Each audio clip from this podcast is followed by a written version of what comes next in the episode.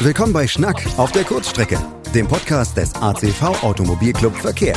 Unsere Moderatorin Maren trifft für uns Menschen aus den unterschiedlichsten Bereichen der Mobilität.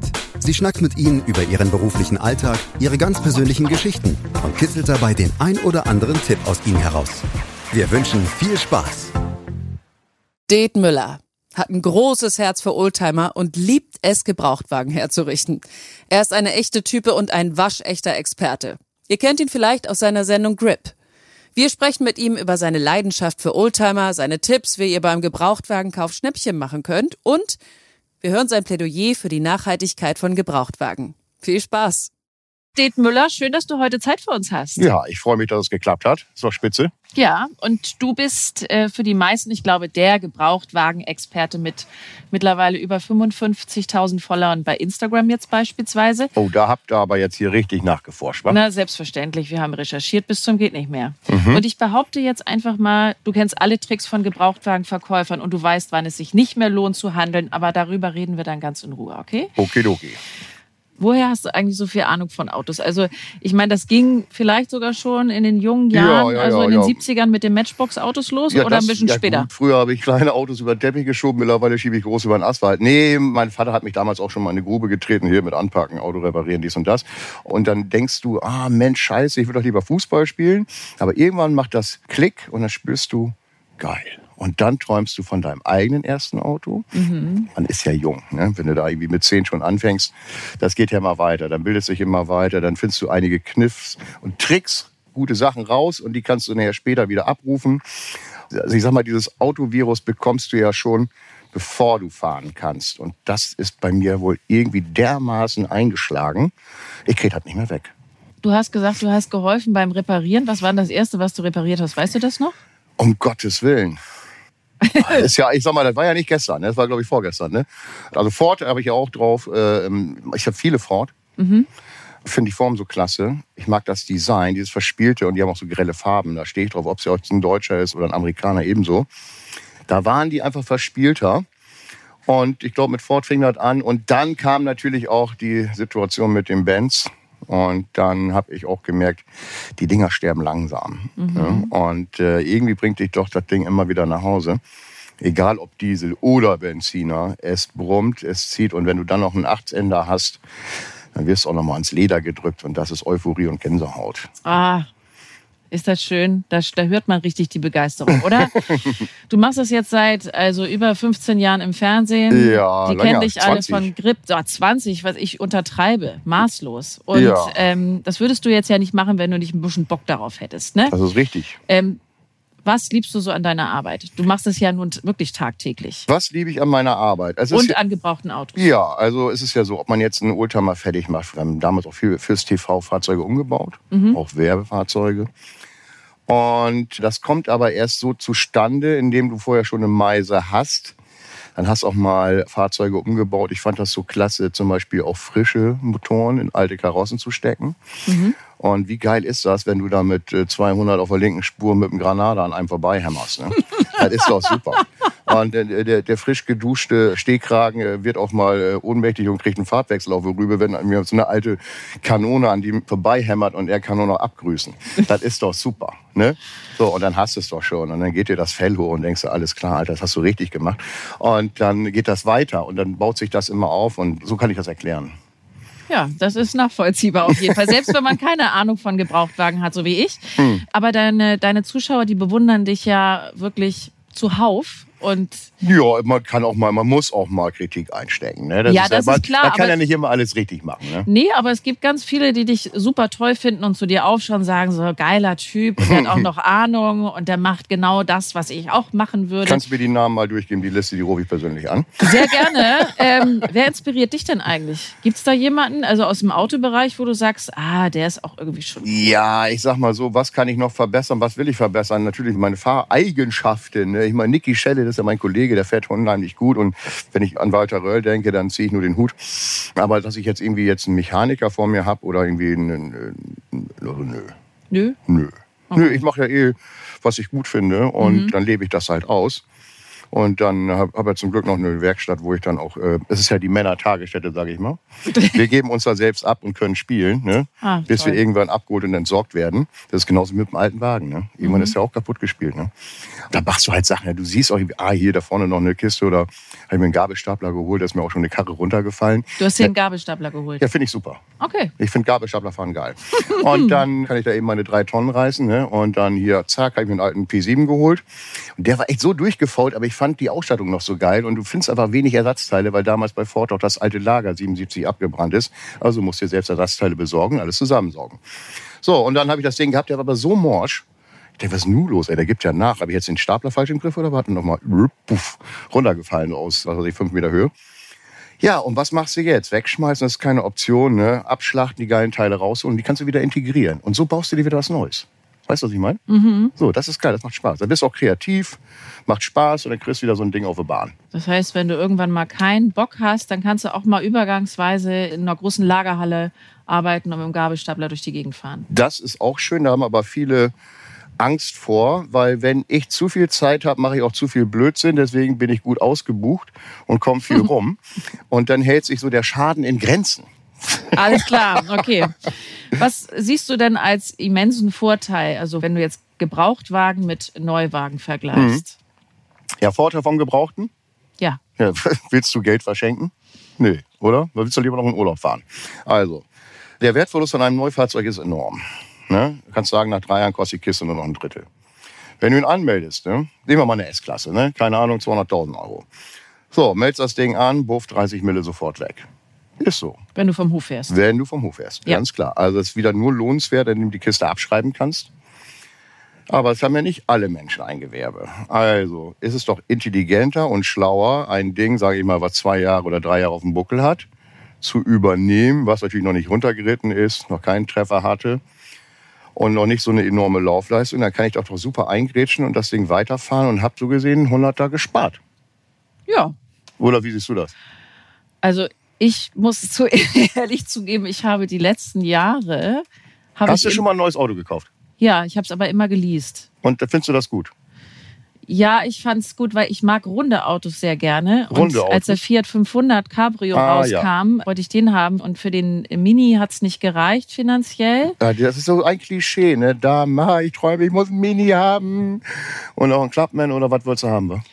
Ne, das, das war mir Das war relativ egal. Hauptsache Hauptsache Mini, ne? Oh, ich, hätte ja, auch, ja. ich hätte auch einen Der Käfer ist ja genommen. auch so süß. Käfer habe ich auch. Käfer ist auch witzig. Ja? Ja, finde ich auch geil. Ich fand ja die Form so geil und es ist so einfache Technik und fährt so gut. Ja, ich glaube, der Vorteil von den Gebrauchtwagen ist, du kannst es ja auch noch selber reparieren. Was muss denn ein Laie auf jeden Fall wissen? Also da spreche ich, glaube ich, jetzt viele an, die das gerade hören.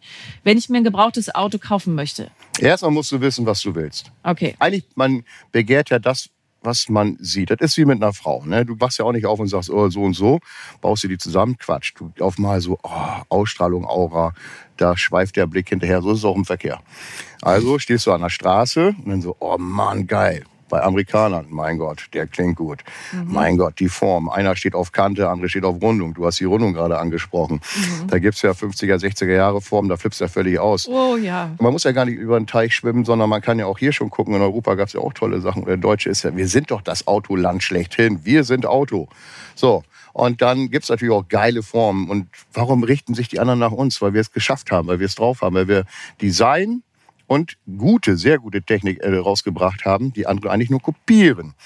Leider wird das gerade ein bisschen angekratzt. Aber hier gibt's die Möglichkeit zu sagen, guck mal, so viele geile Modelle, der zieht an mir vorbei, den finde ich gut. Geh doch mal auf eine Oldtimer-Show, auf einen Oldtimer-Markt, dann weißt du genau, wofür dein Herz höher schlägt. Und dann pickst du dir einen raus und dann hängst du dich ran und kaufst dir so einen.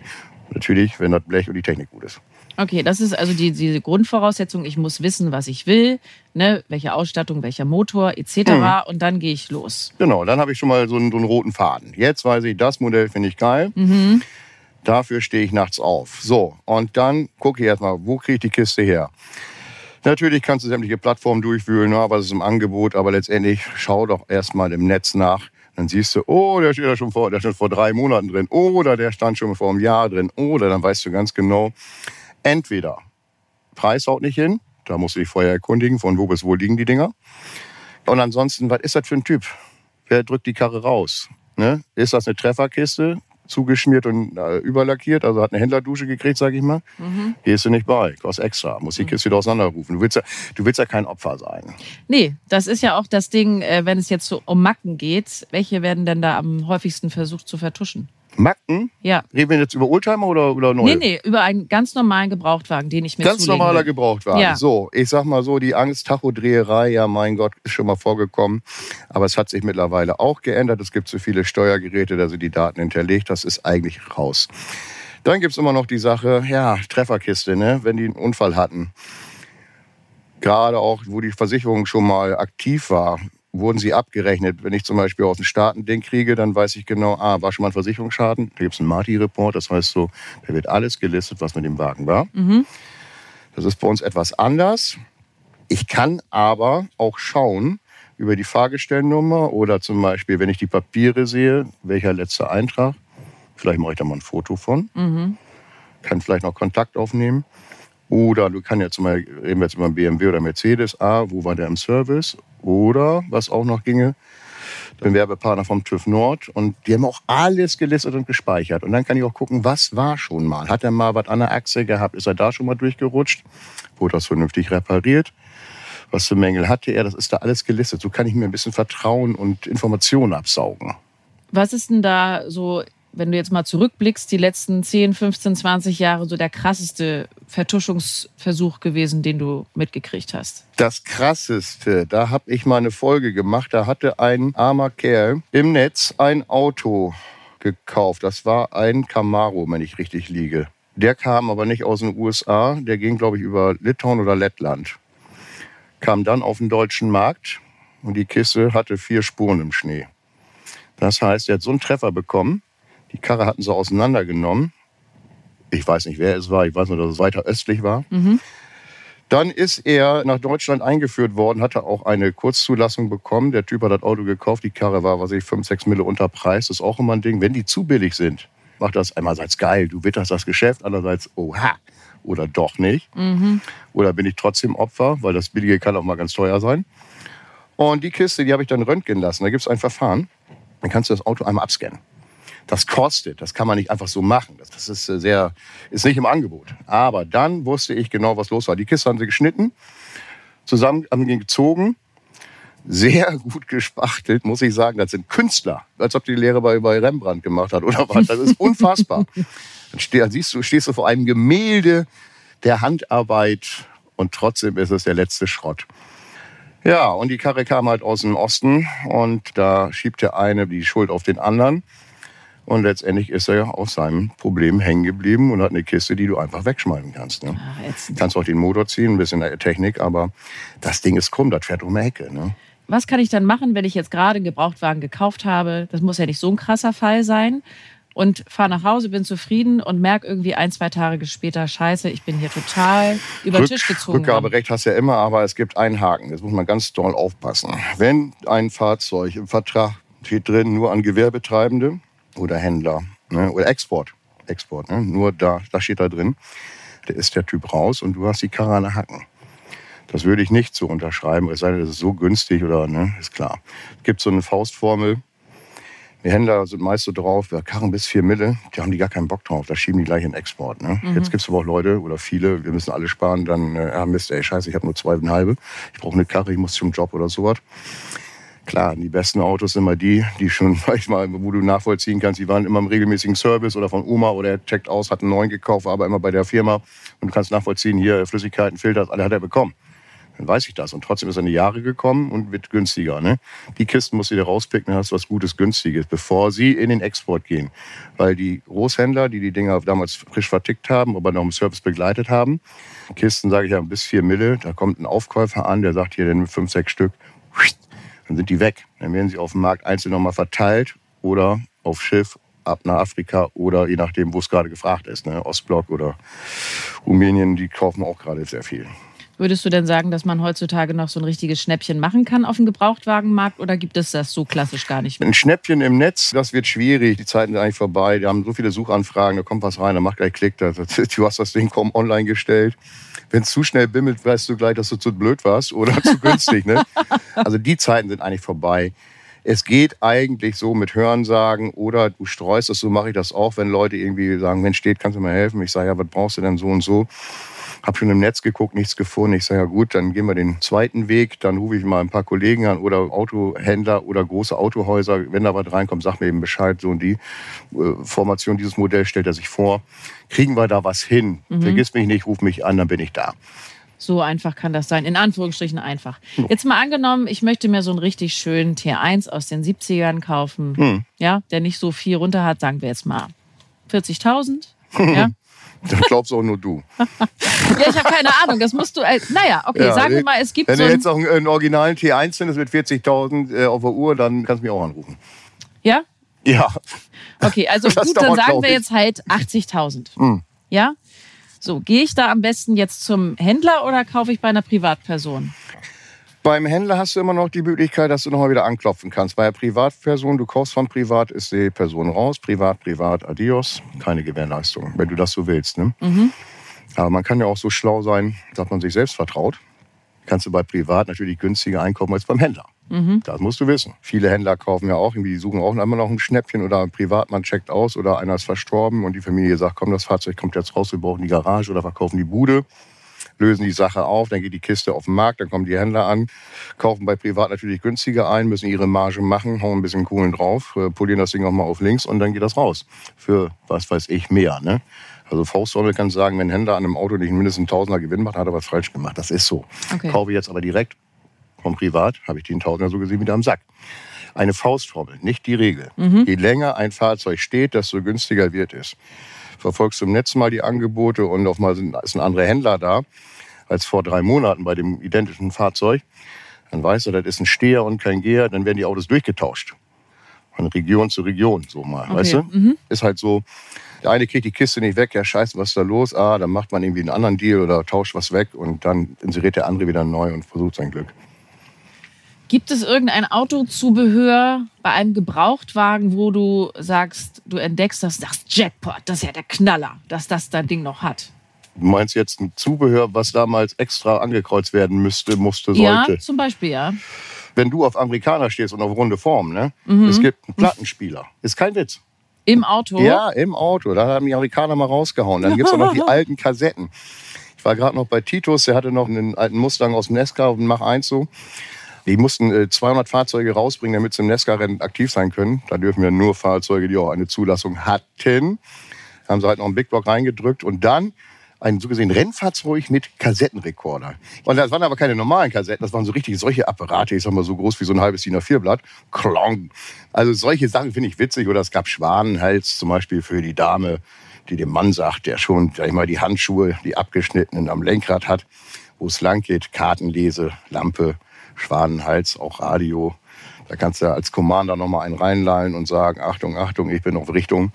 so, so geile Features gibt es ja alles gar nicht mehr. Ne? Nee, aber, aber, aber warum da, da, schlägt mein Herz, da, da, schlägt mein Herz höher. Das ist geil. Ne? Das finde ich super. Das ist schade. Das ja, ja, schade, super. schade, schade. Aber ähm, ein paar gibt es ja noch. Ja, jetzt das erste Wahl digital. Hm. Hast du schon mal mit gebrauchten E-Autos zu tun gehabt? Habe ich mir schon angeguckt, äh, war ein Auftrag in der Sendung. Äh, selbst persönlich, also das ich nicht, nee. Okay, alles klar. Also hast du jetzt auch nicht so einen direkten Rat, was man, wenn man den jetzt wieder verkaufen wollen würde? Doch, doch, doch. Da habe ich gerade für den TÜV Nord gerade noch eine, eine, Serie durchgezogen. Und zwar, worauf achte ich, wenn ich mich für ein E-Fahrzeug interessiere, ist ja klar, was ist das teuerste? Mensch, hier Akku, Batterie. Ne? Mhm. So, habe ich dann noch genug Leistung? Nimmt sie die Kraft auf, die Energie auf oder habe ich ja schon erhöhten Verschleiß? Das kannst du selbst aber nicht mehr checken.